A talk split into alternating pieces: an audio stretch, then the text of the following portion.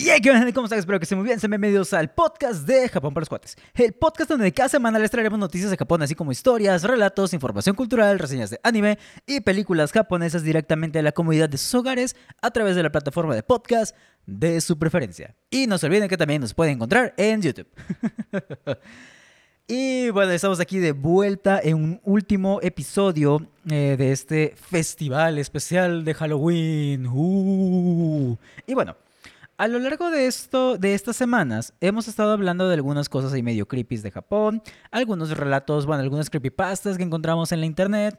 Eh, también hemos hablado de algunos yokais, de los tres yokais más poderosos de toda la mitología japonesa, de algunos yokais eh, más populares dentro de eh, lo que vendría a ser la cultura pop japonesa.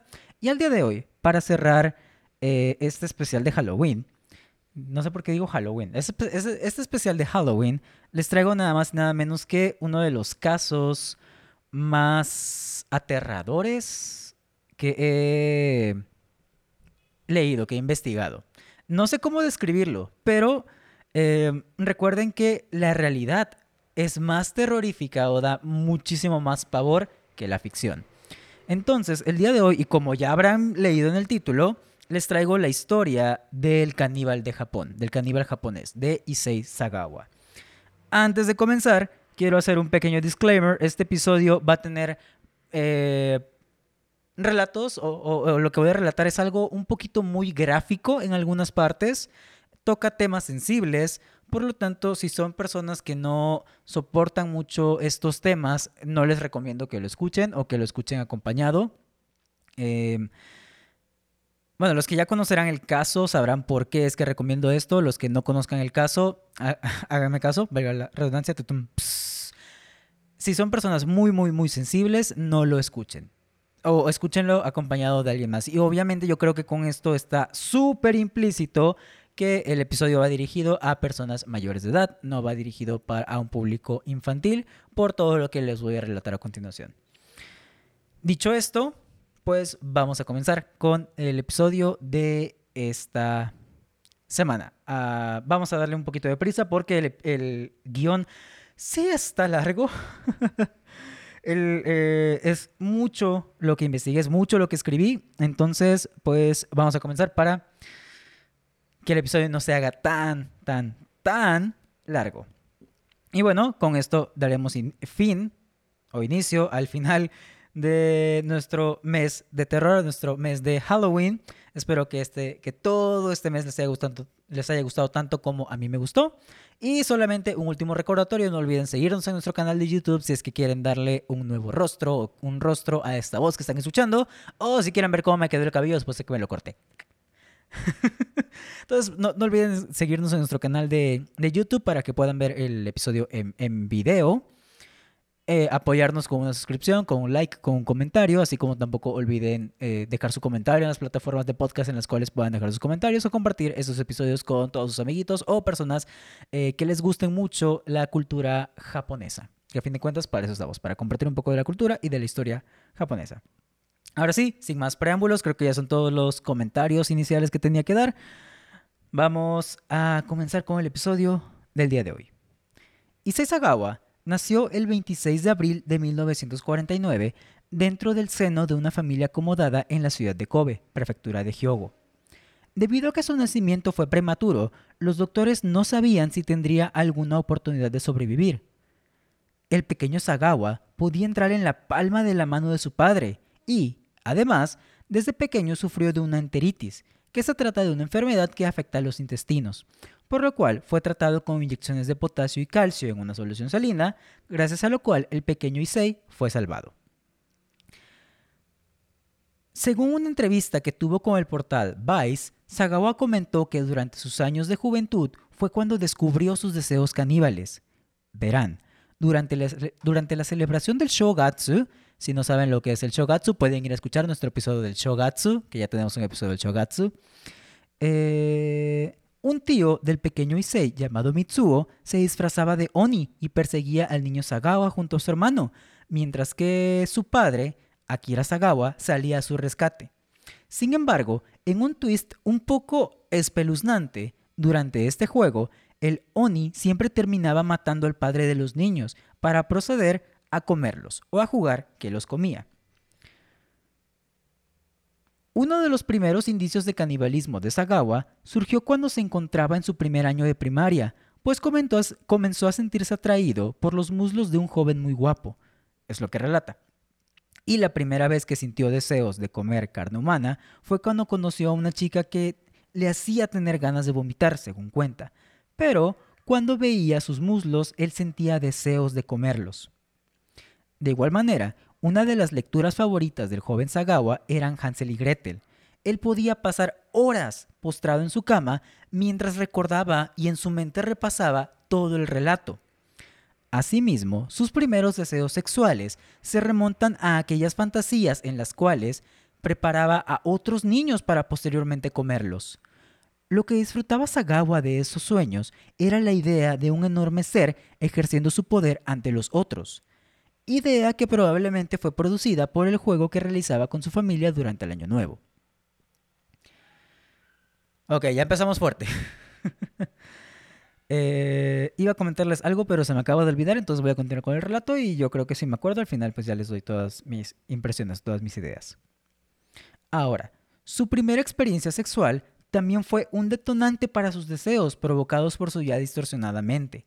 Verán, debido a que durante la infancia de Sagawa el tema del sexo era un tabú en la sociedad japonesa y particularmente entre su familia, cuando Sagawa tuvo su primera erección, pensó que se encontraba enfermo y se sentía muy avergonzado, por lo cual, cuando esto le sucedía, no sabía cómo controlar dicha erección, al punto en el cual llegó a cometer actos de bestialismo con el perro de la familia.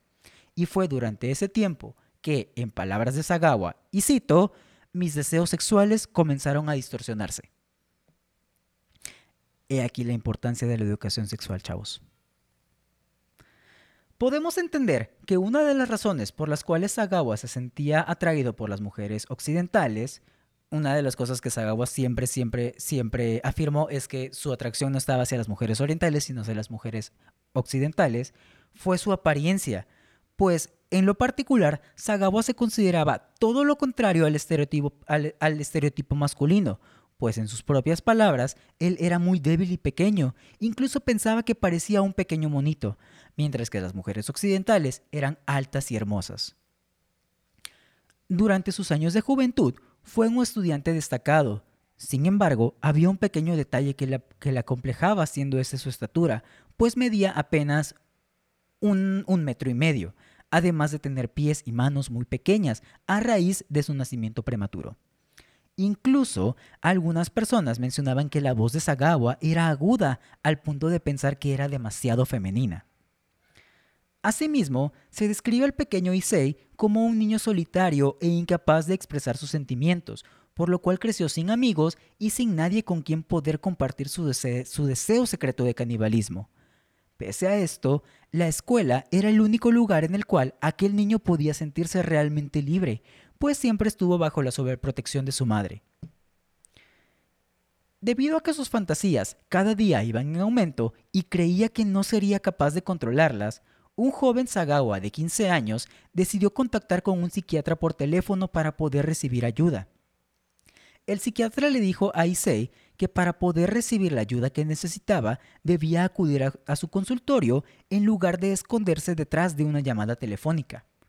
Sagawa no podía permitir verse frente a frente con un desconocido para contar, lleno de vergüenza, sus deseos caníbales, por lo cual nunca acudió con el especialista y por otro lado, decidió revelarle su secreto a su hermano, quien realmente no se mostró impresionado tras la confesión. Aquí ya estamos viendo cómo todo, todo esto, desde el complejo que sentía Sagawa por su estatura, por su peso, por su, por su apariencia, eh, todos estos, eh, ¿cómo llamarlos? Por esta educación sexual no recibida por ese tabú que existía durante esta época también, y entre otros factores, y sobre todo ese juego de poder que, que ejercía su tío sobre ellos durante este durante la festividad del Año Nuevo, que la mente de Sagawa empezó a distorsionarse para crear una realidad un poco cuando menos extraña, por poner una palabra muy, muy, muy, muy, muy, muy suave. En realidad tendríamos que aplicar palabras un poco más fuertes, pero en vista de que no me acordé cuál era la palabra que quería utilizar en ese momento, pues lo dejé con esa. Pero sí, podemos notar cómo Sagawa empezó a mostrar esta eh, desviación, por llamarle de cierto nombre, por, ponerle cierta palabra, a una edad tan, tan joven. Y no termina aquí. Bueno, ya, ya vamos a salir un poco de la, eh, de la infancia de Sagawa para pasarnos un poco más a su etapa adulta, que fue donde ya comenzó a externar tal cual los deseos que él tenía. A sus 23 años, mientras se encontraba estudiando literatura inglesa en una universidad de Tokio, Sagawa conoció a una mujer alemana mientras caminaba por la calle. Y según una entrevista realizada por el reportero británico Peter McGrill, Sagawa confesó, conocí a esta mujer por la calle y me pregunté si podría comerla. Fue un día de verano, y sabiendo que aquella mujer vivía en el mismo edificio en el cual vivía su abuela, que decidió entrar por la ventana de su departamento trepando por las paredes. Su intención era aprovechar que la mujer se encontraría durmiendo para poder asesinarla y así comerla. Pero, al no encontrarse preparado y temiendo que la mujer se despertara en medio del atraco, tomó el primer objeto peligroso que encontró, tratándose este de un paraguas que se encontraba cerca, e intentó golpearla para dejarla inconsciente. Sin embargo, lleno de nerviosismo por no encontrarse mentalmente preparado para cometer el crimen, rozó con una de sus rodillas el estómago de la mujer despertándola, y así, al ver la figura de Sagabo en medio de la oscuridad, emitió un grito que rompió la noche. Esto provocó que Sagabo saliera corriendo, siendo atrapado al final. Se le imputaron los cargos de intento de violación y, gracias a la fianza realizada por su padre, salió libre y también fue llevado a un hospital psiquiátrico. Sin embargo, la ayuda no sirvió de nada, pues fue despedido del consultorio después que Sagawa relatara lo sucedido, así como sus impulsos caníbales, declarando el psiquiatra que el joven era un peligro para la sociedad y que él había cruzado los límites éticos al admitirlo en su consulta. Lamentablemente, todo esto provocó que el deseo de comer carne que su deseo de comer carne se intensificara. Sabía que si planeaba bien las cosas, podría cumplir su fantasía, la cual, como relataré a continuación, cumplió años más tarde cuando encontró a la víctima perfecta. Y déjeme tomar un poquito de agua. Pero estamos viendo en este punto cómo a pesar de tener, digamos, la intención de recibir ayuda, él no era capaz realmente de acudir a ella. Y también vimos cómo en cierto punto la ayuda le fue negada, lo cual definitivamente fue uno de los detonantes más grandes para que él pudiera cometer lo que les voy a, narrar a continuación. Sagawa abandonó la ciudad de Tokio el 26 de abril en su cumpleaños número 28. Su destino era la ciudad de París, donde comenzaría a estudiar literatura en la Sorbona, en la Universidad de la Sorbona. El día de su partida, menciona que su madre tenía un rostro lleno de tristeza, como si supiera que algo horrible estuviera a punto de pasar. Durante una de sus vacaciones, estando en su posgrado, el joven Sagawa tuvo la dicha de viajar en un crucero de lujo y compartir la mesa con un carnicero y su esposa. El carnicero comenzó a platicarle sobre su profesión cada vez más y más, al notar el entusiasmo que Sagawa mostraba ante el tema, pensando que el joven solamente estaría interesado en manejar una carnicería más adelante. Y fue en ese preciso momento que Sagawa aprendió todo lo que necesitaba para cortar la carne. Tiempo después del incidente que les voy a relatar, Sagawa le escribió una carta de agradecimiento, de agradecimiento al carnicero, que tiempo atrás le indicó todos los procedimientos a seguir. Evidentemente jamás recibió respuesta y no me quiero imaginar lo traumático que debió haber sido para aquella persona recibir la carta y leer que había cometido su crimen y esa persona quedarse, por Dios, yo ayudé a que esa persona hiciera eso, al haberle mostrado las técnicas de, de corte de carne, etcétera, sin él siquiera saber la intención real de la persona con quien estaba platicando. Digo, no es culpa del carnicero, realmente él no sabía absolutamente nada, él solamente estaba hablando de su profesión como cuando nosotros hablamos de lo, a lo que nos dedicamos, pero fue Sagawa quien tomó esa información y la utilizó para lo que les voy a contar. En 1981, Issei Sagawa conoció a René Harvelt, una chica de 25 años de origen holandés, quien hablaba, bueno, de origen, sí, de origen holandés, quien hablaba tres idiomas y seguramente tenía un gran futuro por delante. Cuando la muchacha se sentó junto a él, fue que, en palabras del futuro caníbal, se enamoró profundamente de ella y no pudo dejar de pensar en la blancura de sus brazos. Ante los ojos del caníbal, ella era la mujer perfecta y sabía que esta vez tenía que hacer las cosas bien, debía estar preparado. Y ahora sí, antes de continuar con lo que, con lo que sigue, quiero nuevamente hacer este disclaimer por si alguien todavía sigue aquí y, está empezando a sentirse un poquito que estoy escuchando. Lo que voy a relatar a continuación va a ser un poco fuerte, entonces personas que no sean tan, digamos, eh, que sean susceptibles a este tipo de temas, en verdad sí les recomiendo que dejen de escuchar el episodio. Eh, aquí tampoco estamos enalteciendo a esta persona, es lo último que se nos ocurriría hacer, solamente estamos relatando lo sucedido Estamos tomando fuentes de distintos lados, de distintos periodistas, de distintos artículos. Ya saben que las fuentes las podrán encontrar en la descripción de este episodio, por si ustedes también la pueden escuchar. De hecho, eh, parte de las fuentes fueron el documental de Vice que mencioné anteriormente, así como otro documental hecho por la, eh, en Francia.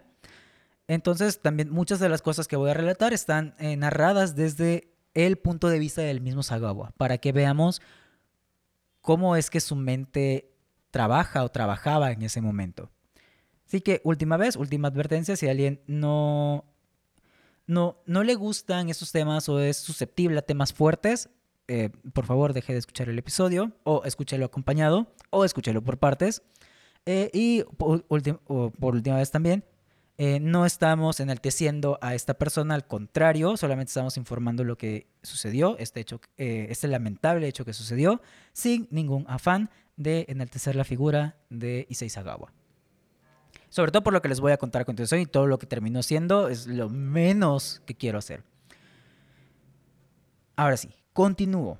Ah, por cierto, también voy a mencionar algunos nombres franceses y debido a que no sé hablar francés, intenté practicar las pronunciaciones antes de, de, grabar, pero no sé si me vayan a salir a la mera hora.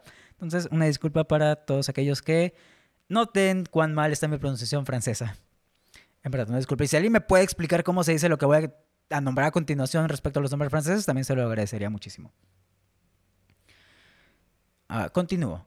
Siendo incapaz de poder acercarse a ella, Sakawa formuló un plan para poder romper el hielo y ganarse la confianza de la joven. Una tarde, viajando en el tren de regreso a casa, fue que pudo encontrarse con la chica frente a frente. Se encontró con René dentro del tren y se sentó a su lado. Sabiendo que esta era la oportunidad perfecta para entablar una conversación con la chica, Sagawa aprovechó la ocasión para, entablar precisamente esta conversación con ella. Pese a que durante ese momento solo hablaron de temas académicos, fue un punto significativo para él, pues había logrado romper el hielo y podía preparar el camino para lo que sería la culminación de su sueño caníbal. Poco a poco, intentó integrarse con sus compañeros de clase y todo parecía ir perfecto cuando lo invitaron a cenar a un restaurante griego. Incluso durante una ocasión, para satisfacer la intriga que sus compañeros sentían por sus orígenes japoneses, Sagawa los invitó a que visitaran su casa, donde él prepararía un poco de sukiyaki y les contaría sobre su país de origen. Sin embargo, el día de la cita y hasta ya pasada la noche, nadie se presentó salvo una sola persona. A Sagawa esto realmente no le sorprendió en lo absoluto, pues sabía que los demás lo, lo, consideraban como una persona rara y no tenía a nadie a quien, pudiera, a quien pudiera considerar realmente su amigo. Sin embargo, lo que no pudo ocultar fue su emoción al ver a René presentarse durante ese día. Durante sus primeras interacciones, Sagawa le pidió clases de alemán. ah, me estaba ahogando. Ah, me estaba ahogando con mi propia saliva. Eh, eh, repito, durante sus primeras interacciones, Sagawa le pidió clases de alemán a René y al mencionar que le pagaría por ello, aprovechando que ella se encontraba con poco dinero, ella aceptó. Con el paso del tiempo, los sentimientos que Issei sentía hacia René comenzaron a hacerse cada vez más profundos, y pese a que a ella solo sentía una amistad hacia él, Sagawa comenzó a escribirle cartas de amor e invitarle a eventos como conciertos y exposiciones. De igual forma, le acompañaba y le invitaba a su departamento para platicar y de vez en cuando bailar. Dicho contacto físico por parte de la chica no hizo más que aumentar los deseos caníbales de Sagawa. Un día, invitó a René a su departamento ubicado en el Ten Rue no sé cómo se pronuncia esto, lo siento. 10 Rue Erlanger. Lo voy a leer como, como parece, suena más alemán que francés como, como yo lo pronuncio. Es el 10 Rue Erlanger. Eh, no me acuerdo cómo ese número dice en francés. Rue Erlanger. Creo que algo así. No sé, la verdad, nuevamente una disculpa por mi pésima pronunciación en francés. Lo único que sé decir en francés es Je ne parle pas. Ya sé, creo que ni siquiera lo digo bien. Entonces, nuevamente, si alguien sabe cómo se dice esto, por favor, dígame cómo es. Una vez más. Invitó a su departamento ubicado en Tenderlande con la intención de tener una cena y le pidió que le leyera un poema de su escritor alemán favorito. Una vez terminada la velada, René se despidió para dirigirse a su casa, permitiendo así que Sagawa pudiera olfatear y lamer el asiento donde estuvo sentada la chica. Bajo el pretexto de poder grabarla recitando un poema para una clase, Sagawa le invitó nuevamente a su departamento. Dicha fatídica reunión tendría lugar el 11 de junio de 1981. Durante la visita, ambos se sentaron en el piso del estilo japonés y charlaron un poco mientras bebían un poco del té, al cual Sagawa previamente le había añadido un poco de whisky con el fin de poder adormecer un poco a René. Cuando pensó que la bebida había surtido efecto, decidió confesarle su amor y le pidió que se acostara con él. La chica lo rechazó, diciéndole que únicamente le interesaba su amistad, y Sagawa pareció tomarlo de buena manera, pues aceptó las palabras de René. Y aquí nótese el tono sarcástico que estoy utilizando y los que están viendo el video están viendo las comillas que estoy haciendo porque obviamente no, no, no lo tomó de buena manera. La noche continuó y para terminar le pidió a la chica que se sentara en el escritorio donde se encontraba la grabadora de voz que utilizaría para poder grabar dicho poema recitado por ella, con el fin de poder estudiarlo y mejorar así su pronunciación. Mientras la chica leía aquel poema, Sagawa se dirigió a su armario para tomar el rifle calibre 22, que había adquirido recién llegó a París con el fin de tener un arma para defenderse en caso de ser necesario. Acto seguido, se dirigió lentamente al lugar donde la chica se encontraba sentada, y sin decir una sola palabra, mientras René continuaba relatando el poema, sin sospechar lo que sucedería, Sagawa jaló del gatillo terminando instantáneamente con la vida de la chica, quien cayó al piso. Sagawa comenzó a hablarle sin recibir respuesta alguna, notando finalmente el charco de sangre que se estaba formando alrededor del cadáver, decidiendo en ese instante que había llegado el tiempo de poder cumplir su fantasía. Comenzó cortando parte de la nariz de la joven para consumirlo inmediatamente.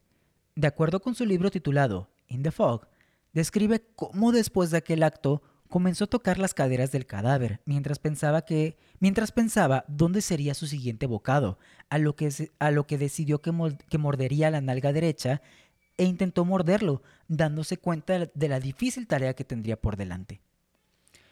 Acudió pues a su cocina para ir por unos cuchillos con la finalidad de poder cortar la carne de René y probarla. Y en el momento en que probó el primer bocado, el ahora caníbal se sorprendió al encontrar que la grasa humana se parecía un poco en color y textura al maíz. También describió cómo la carne humana era suave y sin olor, algo similar a la carne del atún que él solía comer en los restaurantes a los cuales frecuentaba. frecuentaba.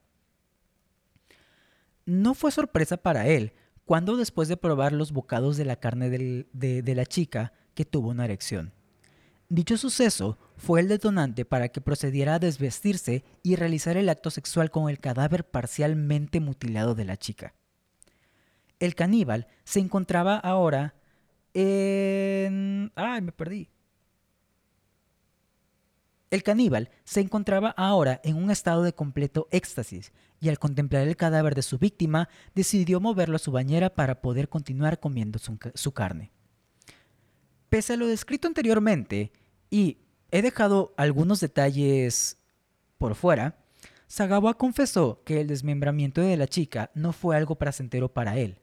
Sin embargo, esto no lo detuvo de seguir cortando parte de los muslos y el trasero de la chica para posteriormente envolverlos y guardarlos en su refrigerador.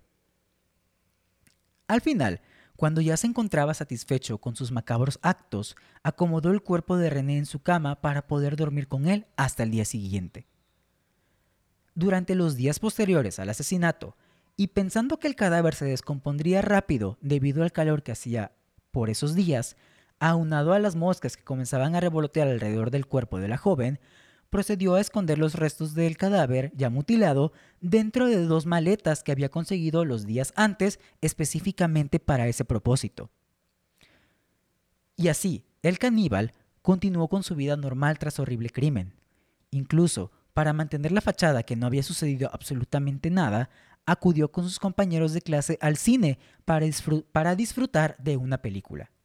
Quizá Sagawa pensó que su actuación se encontraba al nivel que los, de aquellos actores que vio en la película durante esa noche.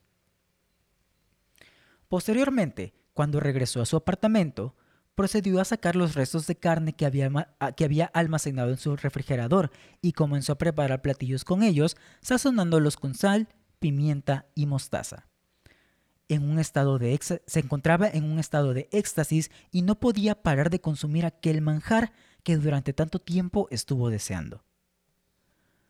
Para el sábado por la noche, al percatarse que el cadáver estaba comenzando a desprender un mal olor, decidió que era momento de, deshacerse de él, por lo que tomó las dos maletas y bajó a la calle a buscar un taxi. Cuando por fin logró conseguir un transporte, el taxista tomó las maletas donde las partes del cadáver habían sido escondidas y las sintió tan pesadas que le preguntó a Sagawa si había escondido un cadáver dentro de ellas, a lo que Sagawa entre risas burlonas contestó que solamente tenía libros. Se dirigieron a Boris de Boulogne, eh, que se trata de un parque famoso de la zona. Boris, ay, no me acuerdo cómo se pronuncia, creo que es Boris de Boulogne, algo así. Nuevamente, una enorme disculpa por mi pésima pronunciación de francés.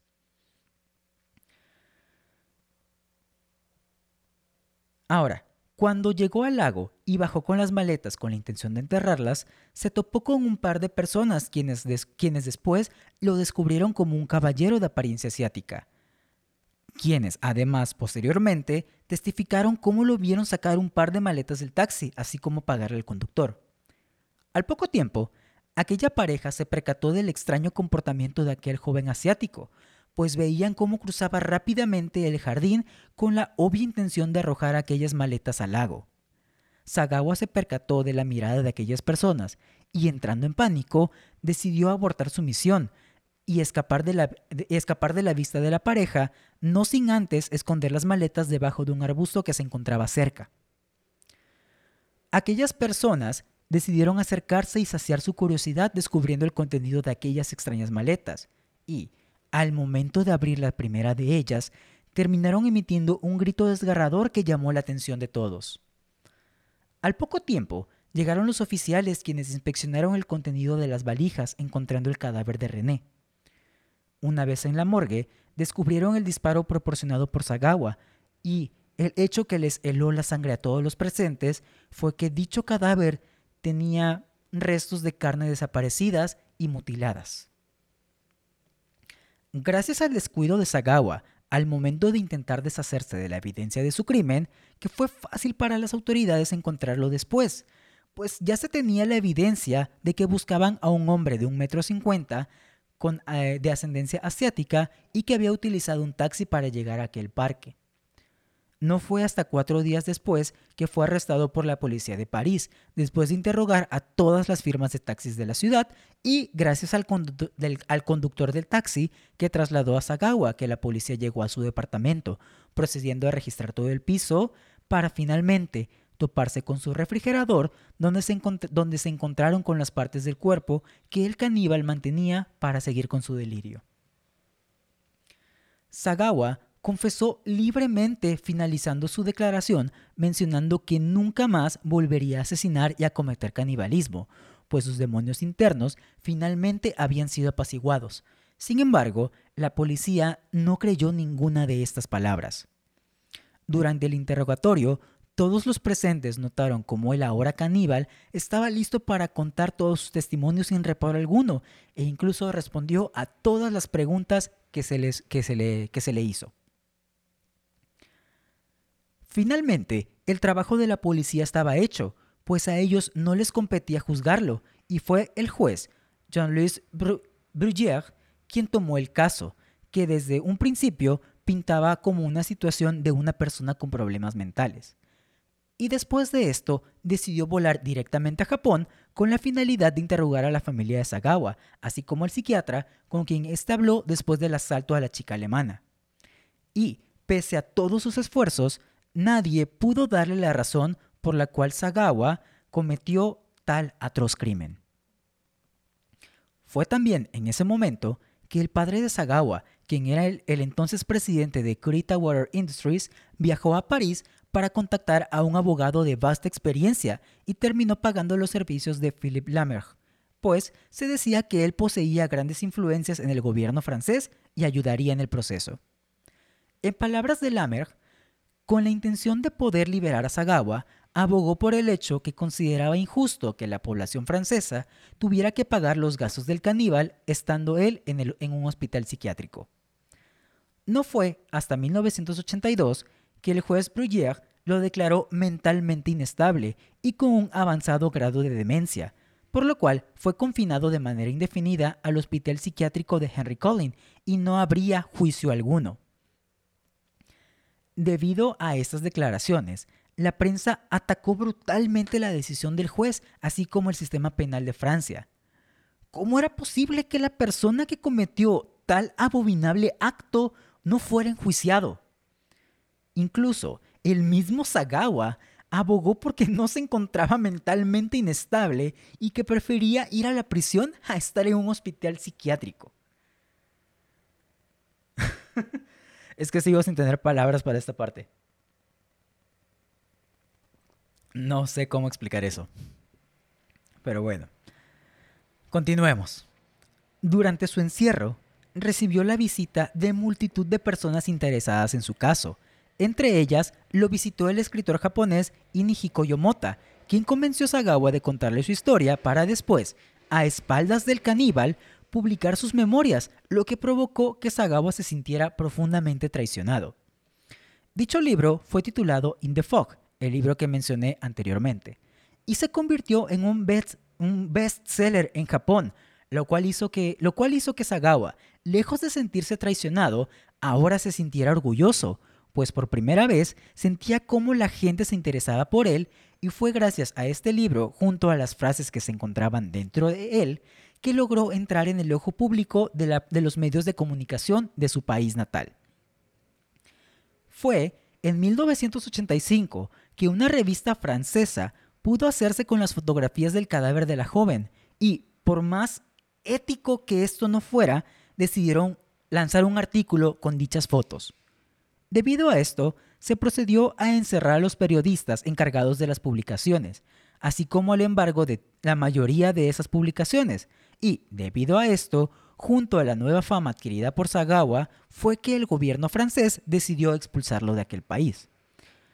La única condición para poder, para poder llevar a cabo la extradición fue que nunca más regresara a Francia. Una vez en su país, Sagawa padre contactó al, hospital psiquiátrico Matsuzawa para que admitieran a su hijo, en el, en el cual permaneció durante 15 meses, durante 15 meses siendo examinado por diversos psiquiatras, quienes lo declaraban, quienes declaraban que este hombre no se encontraba mentalmente inestable, sino que era maldad pura. Y así, el 12 de agosto de 1986 fue dejado en libertad pues por la falta de documentación por parte de la justicia francesa, legalmente en Japón no había un crimen que perseguir. En este punto, Sagawa ya se encontraba en su país natal, pero se encontraba sin trabajo y no tenía ninguna fuente de ingresos que le ayudara que le ayudara. Y fue entonces cuando recibió múltiples ofertas para ser entrevistados en medios televisivos, así como relatar su incidente para algunos libros. El mismo Sagawa ha escrito alrededor de 20 publicaciones entre libros, ensayos y un manga basado en su historia. En cierto punto, llegó a traducir su examen psiquiátrico para publicarlo en un libro que incluye las fotografías del cadáver. El mismo Sagawa comenta, y cito, el libro no debió ser publicado. Hay muchas personas que me piden que les autografíe dicho libro. Actualmente los japoneses tienen una mentalidad muy estúpida. Tienen la misma mentalidad que yo tuve en su momento. Otro de los giros que actualmente maneja Sagawa es, acerca de pintar retratos de mujeres que él considera hermosas, llegando incluso a tener un manager que se dedica a vender sus trabajos internacionalmente. El productor Terry Ito llamó a Sagawa para que trabajara con él en una serie de videos donde lo ridiculizaba por su estatura y su peso, pues recordemos que medía un metro con cincuenta y pesaba 48 kilos. Llegó incluso a recrear el cuento de Caperucita Roja, donde evidentemente Sagawa interpretó el papel de lobo. Después de terminar dichas filmaciones, Sagawa nuevamente quedó sin empleo y continuó persiguiendo mujeres occidentales, llegando a robar dinero de su padre para gastarlo en ellas, hasta que cierto día conoció a un hombre alemán que le prometió presentarle a múltiples mujeres caucásicas siempre y cuando Sagawa pagara los gastos de los viajes que harían. Y de esta manera fue que Sagawa, junto a dos mujeres, cuyos nombres voy a omitir, eh, que se dedicaron a viajar alrededor del mundo, llegando a estar en diferentes lugares, incluyendo México. Sin embargo, esta fantasía terminó cuando el novio de una de estas chicas encontró a quien, era en realidad el acompañante de su novia y decidió alejar a la chica de aquel peligroso hombre. Actualmente, Issei Sagawa puede caminar por las calles de Tokio, que es donde él vive, a sus anchas. Un terrible pensamiento... Eh... ya no, no sé qué escribí aquí. Ah, ya. Eh, hay, un hay un terrible pensamiento que siempre cruza por su mente. El deseo de comer personas se vuelve intenso alrededor del mes de junio, cuando las mujeres empiezan a vestir cada vez menos ropa y a mostrar más piel, decía. Incluso ahora, si veo a una, a una chica con un increíble trasero, camino hacia la estación del tren, solamente puedo pensar en comerlo un día antes de morir. Sagawa actualmente sufre de diabetes y durante el 2015 sufrió dos ataques cardíacos. Actualmente, a la edad de 72 años, vive en la ciudad de Tokio junto a su hermano, quien continúa eh, y continúa acaparando o tomando la... Ay, continúa tomando la atención de los medios. No, no puedo leer lo que estoy escribiendo. Eh, ahora, durante el 2018, eh, que tuvo la oportunidad de encontrarse con un filmmaker, con un realizador, es que no sé cómo traducir filmmaker, nunca supe cómo traducirle y siempre lo he hecho como filmmaker, con un creador de contenido francés, eh, que fue que, ¿qué? Ah, fue en 2018 cuando se encontró con un filmmaker francés que tuvo una entrevista entre, o que encaró a su hermano, donde encaró a su hermano. El hermano de Sagawa le preguntó, yo siendo tu hermano, ¿me comerías? A lo que Sagawa respondió con un silencio y una sonrisa. Y esta es la historia del caníbal japonés, de Issei Sagawa. En verdad, hay algunas cosas que sí dejé de lado, tanto del pasado, tanto de la infancia, como del crimen, como del Sagawa actual, porque ya era bastante información. Y en verdad eh, estaba investigando y me, me encabroné cuando vi que cuando leía todo lo que él hacía estando libre, todas las declaraciones que él hacía, entonces decidí dejar un poquito la, la investigación del lado y quedarme únicamente con esa parte antes de encabronarme más. Em, en verdad no tengo palabras para describir todo esto, todo esto que les acabo de relatar. Eh, cómo fue la infancia de Sagawa, cómo estos inocentes juegos que celebraba con su familia durante el año nuevo despertaron cierto impulso que le llevó a cometer el asesinato y el canibalismo de, de esta chica. Que su, vaya, su única culpa, por ponerle alguna palabra, fue confiar en este individuo. O sea, em, ella en verdad sentía una amistad por él. Y ese fue el único, no culpa, el único error, digamos, el único error que cometió fue confiar en Sagawa. Que, o, sea, no, no podía saber en verdad de, acerca de los instintos caníbales que tenía esta persona. Y...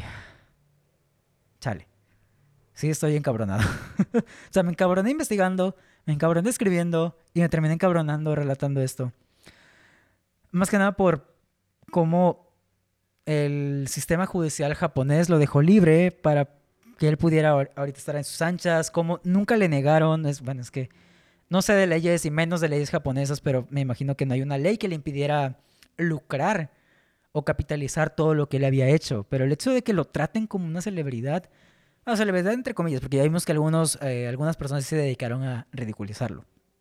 Pero el hecho de que le sigan dando la atención, que le sigan dando ese foco de atención, que en parte eh, los que estamos relatando su historia, todas las personas que relatamos su historia, somos culpables de seguir poniendo el foco en esta persona, porque la verdad, eh, lo, ideal sería ya no hablar de ello, pero eh, estamos aquí relatando su historia. Muchos otros eh, creadores de contenido, muchos otros youtubers, muchos otros podcasters también han relatado su historia.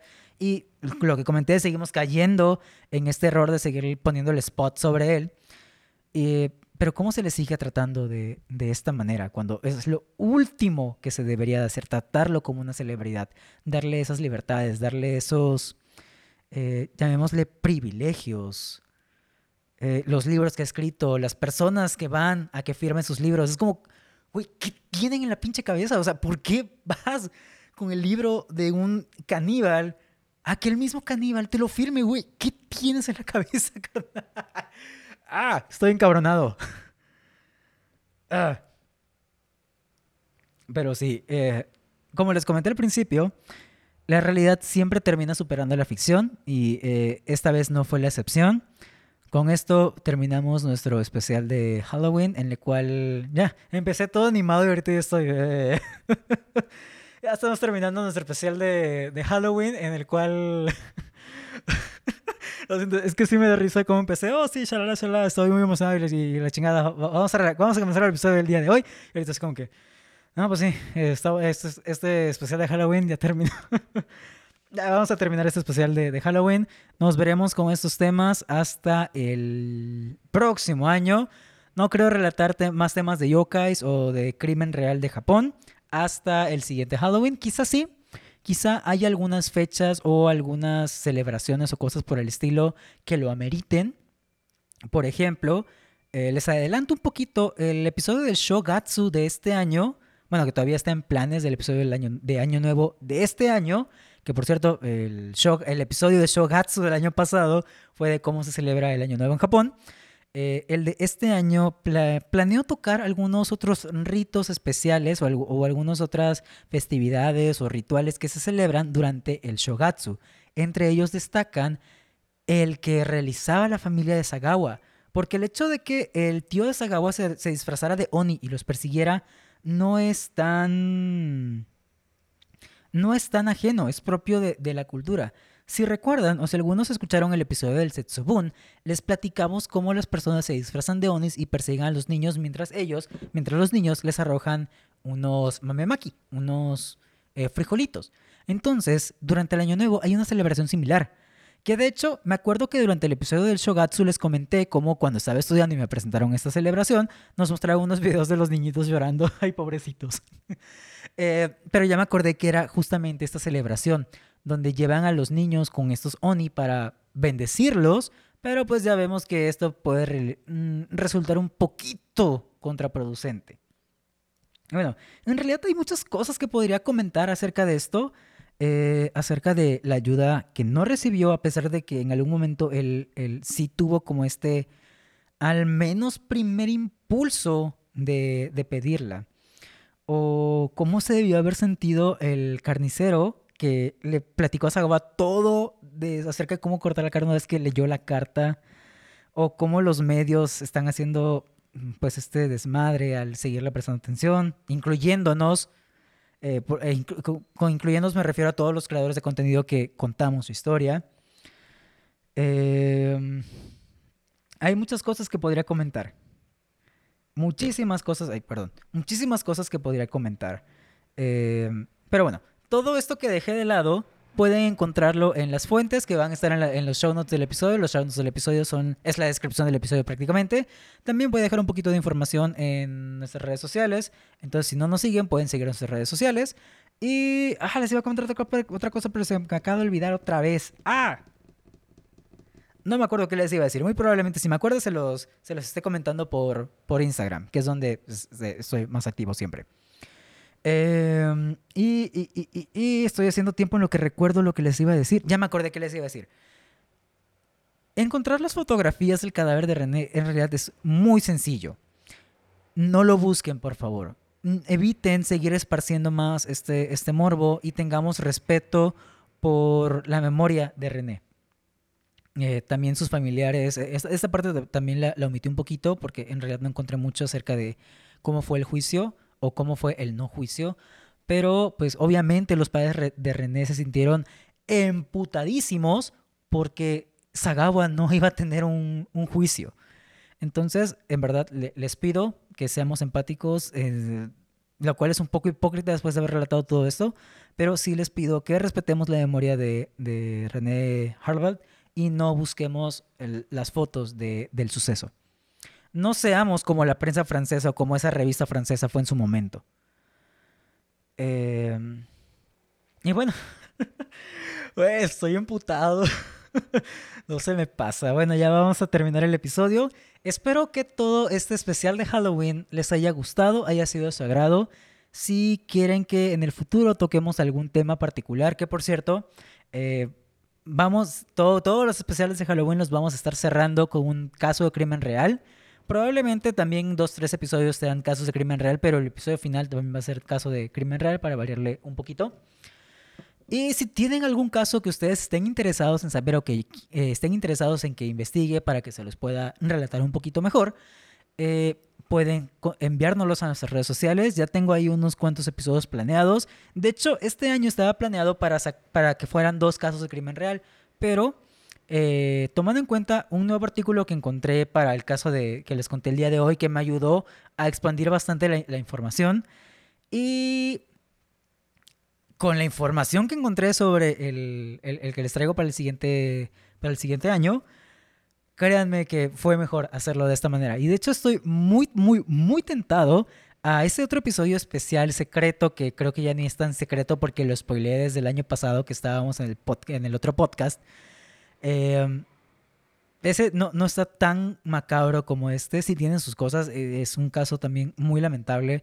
Pero tiene muchísima información que nos va a, a desentrañar cómo funcionaba esta secta japonesa. Yo creo que con eso ya muchos pueden entender de qué, de qué, voy a hablar. Y creo que sí, lo voy a adelantar. No lo voy a dejar para Halloween. Tengo, para Halloween. Tengo muchísimas ganas de hablar de ese tema en particular. Y bueno, ahora sí, no olviden seguirnos en nuestras redes sociales. Nos pueden encontrar en Instagram y en Facebook y en YouTube como Japón para los cuates, así tal cual, Japón para los cuates. Eh, ahí vamos a estar publicando ciertas cosas o algunos, algún contenido. Ya vamos a estar más activos. Estoy planeando el nuevo contenido para nuestras redes para que pues ustedes tengan un poquito con qué entretenerse, aparte de con los episodios del podcast.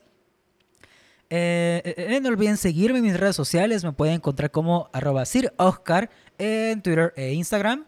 en estas dos redes sociales soy un poquito más activo. si quieren seguirme o si quieren ver qué hago mientras no hago podcast o acerca de las películas que luego veo, porque mm, principalmente en la paso reseñando películas, pueden seguir mis redes sociales. Todos los enlaces estarán apareciendo en la descripción de los episodios. Y pues nada más.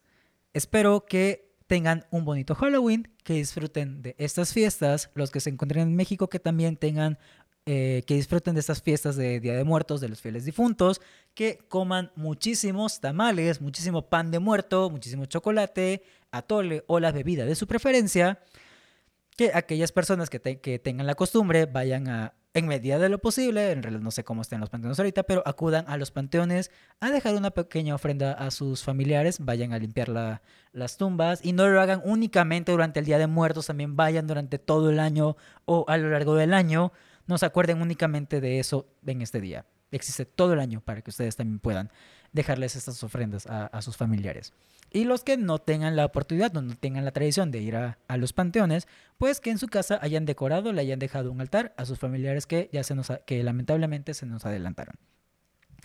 Entonces chicos, todos disfruten de estas fiestas, disfruten mucho de eso Halloween, si se van a disfrazar, disfrácense, eh, disfruten de la fiesta, eh, este episodio lo quería hacer con cosplay, lo quería hacer disfrazado, pero pues no se pudo por X y razón. Pero el siguiente año sí será con cosplay. Eso sí se los puedo asegurar.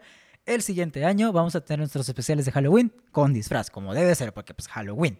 Este año no se pudo, pero ya será para el siguiente. Ahora sí. Ah, ya recuperé un poquito el ánimo. Ahora sí, sin más chicos, los dejo. Bonitas fiestas. Eh, los que tengan puentes, disfruten su puente. Los que no, hagan sus tareas, especialmente mis alumnos, si es que están escuchando esto. Ahora sí, chicos, feliz Halloween, felices fiestas, feliz Día de Muertos. Disfruten con su familia, pasen un, pasen un bonito tiempo, unos bonitos días en familia, recordando a sus seres queridos. Y nuevamente nunca me voy a cansar de, de, recordarles esto, no los recuerden únicamente durante Día de Muertos, también tienen todo el año para dejarles ofrendas, ir a visitarlos a los panteones, a sus tumbas y platicar con ellos un poquito, un poquito. Entonces, disfruten su Halloween, ahora sí. No, me quiero despedir, o sea, e, es Halloween, me gusta hablar muchísimo de esto. Eh, de Halloween. Eh, les digo, ya hablando de Halloween, recuperé el, ánimo. Pero bueno, disfruten sus fiestas, chicos. Nos vemos en el siguiente episodio. Que por cierto, había olvidado comentarles, probablemente nos tomemos una semana de descanso entre este episodio y el siguiente para eh, tener preparado el futuro material, el nuevo material. Que ya vamos a regresar al contenido histórico mitológico, tal cual, así de la historia de Japón.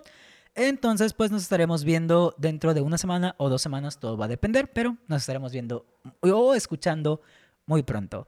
Eso va a ser todo para mí en esta ocasión. Yo soy Sir Oscar, nos escuchamos en la que sigue. Bye.